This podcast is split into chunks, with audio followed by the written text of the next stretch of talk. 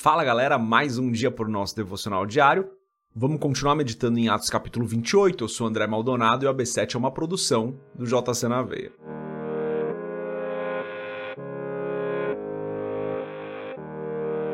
Atos capítulo 28, a partir do versículo 11, diz o seguinte: Passados três meses, embarcamos num navio que tinha passado o inverno na ilha.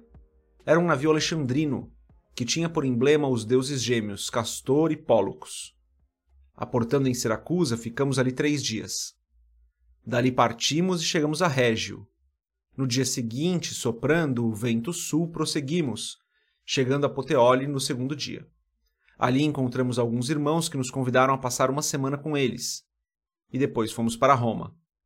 Os irmãos dali tinham ouvido falar que estávamos chegando e foram até a praça de Ápio e as Três Vendas para nos encontrar.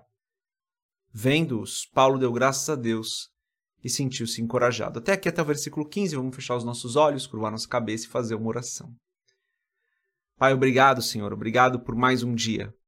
Obrigado pela tua graça, pelo teu amor, pela tua bondade, pela tua provisão, pelo alimento que o Senhor tem colocado nas nossas mesas porque o Senhor tem nos dado forças, Pai, para trabalhar, para fazer a tua obra, para estudar, para cumprir o chamado, para todos os dias acordar, entrar na batalha e, com a tua graça, Senhor, com a tua força, permanecermos firmes nos teus caminhos.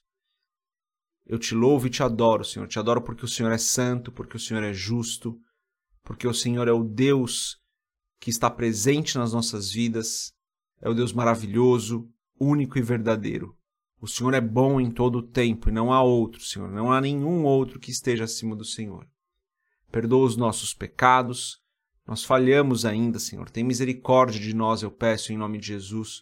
Perdoa-nos, Pai, de maneira que nós possamos nos achegar a Ti justificados pela nossa fé em Cristo Jesus. Eu peço em nome de Jesus, Pai, que o Senhor nos abençoe hoje, nos guarde, nos livre do mal, que em todo o tempo o Senhor esteja conosco, nos guiando, nos direcionando, nos protegendo e nos livrando do mal. Eu peço, não nos deixe cair em tentação, dá-nos o pão nosso de hoje, Pai. Em nome de Jesus, eu peço que o Senhor derrame uma abundante provisão sobre cada pessoa que está aqui nos acompanhando. Que o Senhor derrame da tua bênção, em nome de Jesus. Amém. Antes da gente continuar, galera, se você não é inscrito no nosso canal do YouTube, se inscreve, deixa seu curtir nesse vídeo se você estiver assistindo no YouTube, ou segue a gente nas plataformas onde você estiver assistindo. Se você quiser comprar o livro Muito Além de um Pai, www.jcnaveia.com.br, vai ter um banner lá para você comprar o livro. Nessa passagem aqui, Paulo está cada vez mais perto de Roma, finalmente sai da ilha de Malta depois de três meses de ter ficado ali e ele vai passando por alguns lugares, né? Os navios iam parando, né, galera? Não dava para ir direto. Não tinha um voo que ia é, de Cesareia para Roma, né? Então os navios iam parando nos lugares até para fazer uma navegação segura. Eram locais que não eram tão distantes assim, para que eles pudessem passar pelos intempéries de uma viagem de navio, ainda mais naquela época, com a tecnologia da época. Então eles iam fazendo essas paradas, né? E numa dessas paradas, pouco antes de chegar em Roma, Paulo tem essa grata surpresa, né? Eu vou reler o texto, uma parte, está escrito assim, ó, dali partimos e chegamos a Régio, no versículo 13. No dia seguinte, soprando vento sul, prosseguimos, chegando a Poteoli no segundo dia. Ali encontramos alguns irmãos que nos convidaram a passar uma semana com eles. Então, olha que coisa maravilhosa, né?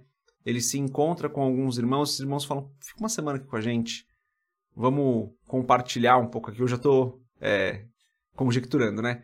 Vamos compartilhar um pouco aqui do que Deus tem feito, vamos compartilhar um pouco desse momento. E Paulo preso, né? Paulo no momento de dor ali, mas encontrando alívio no meio dos irmãos. Porque ele diz isso no versículo seguinte. Ele diz assim, ó. Ele fala de onde eles se encontraram, daí fala no final do versículo 15.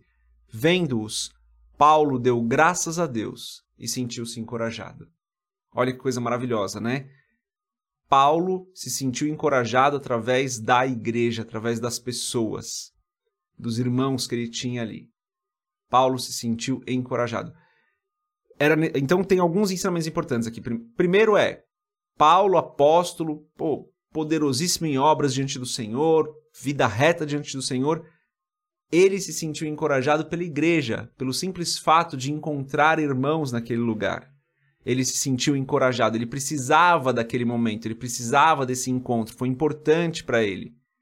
Quando talvez ali começou a perder a, o ânimo, começou a perder a coragem, ele se sente encorajado. A Bíblia não fala que ele estava perdendo a coragem, tá, galera? Mas fala que ele foi encorajado.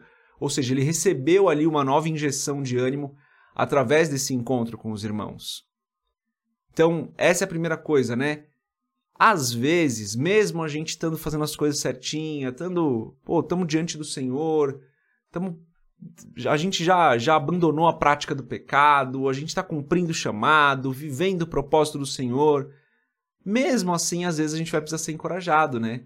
Porque nós somos seres humanos, nós somos falhos, nós precisamos, às vezes, desse encorajamento assim como Paulo encontrou encorajamento naquelas pessoas. De novo, a Bíblia não fala que ele estava é, que lhe faltava coragem, que ele estava desanimado, nada disso.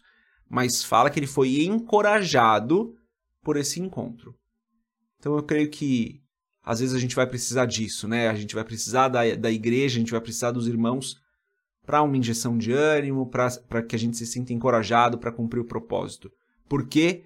porque às vezes bate essa falta de ânimo, às vezes bate essa falta de vontade, galera.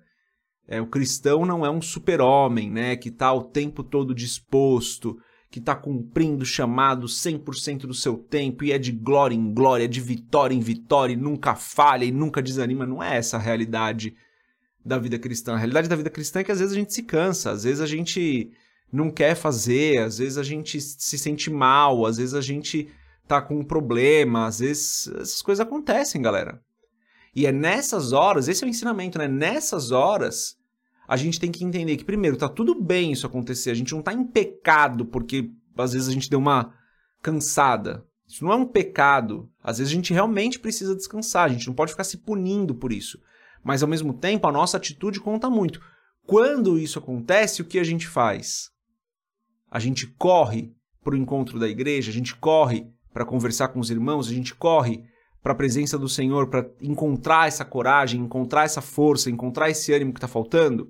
Ou a gente vai se afastando cada vez mais? Aqui nessa passagem, Deus preparou uma situação para que Paulo fosse encorajado através da vida da igreja. E nós podemos ser encorajados através da igreja, através dos nossos irmãos, através das pessoas que nós confiamos. Então, quando esse desânimo bate, quando essa falta de vontade bate, quando esse cansaço bate, quando o desencorajamento aparece, nós precisamos encontrar na igreja, nos irmãos, na comunidade de fé na qual nós estamos inseridos, nós precisamos encontrar esse ânimo, essa força. Estava até comentando disso com um colega esses dias atrás, né, com um amigo, falando, olha, quando eu falando isso, ele também concordando, quando a gente tem problema, tem que correr para a igreja, cara. Tem como, ah, tô com um problema, tal, vou, vou me afastar. Não, é a pior solução, não tem solução nenhuma se afastando. A solução só tá você correndo para os braços do Senhor, você encontrando encorajamento em meio aos irmãos. Não existe solução fora disso. A solução fora disso é a força do próprio braço, a solução fora disso é a solução do mundo. A gente precisa, nesses momentos que acontecem, a gente precisa correr para o Senhor. Quando a gente corre para Deus, no momento onde a gente está desencorajado e fala, Senhor, tá me faltando força.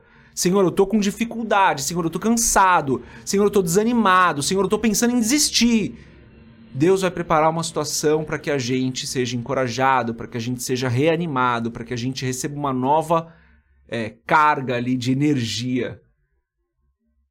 Não estou falando que Paulo estava desencorajado aqui, que Paulo estava desanimado, mas o fato é, Paulo se sentiu encorajado através da vida dos irmãos que quando o desânimo bater, então, porque galera, não tô profetizando isso, não, tá? Pelo amor de Deus. Estou falando que ele provavelmente vai vir, vez ou outra, sabe? É, tem essa possibilidade do desânimo aparecer. Quando o desânimo aparecer, corre para a presença do Senhor, corre para a igreja, corre para aquelas pessoas que você confia, que são cristãos verdadeiros, porque lá você vai encontrar encorajamento.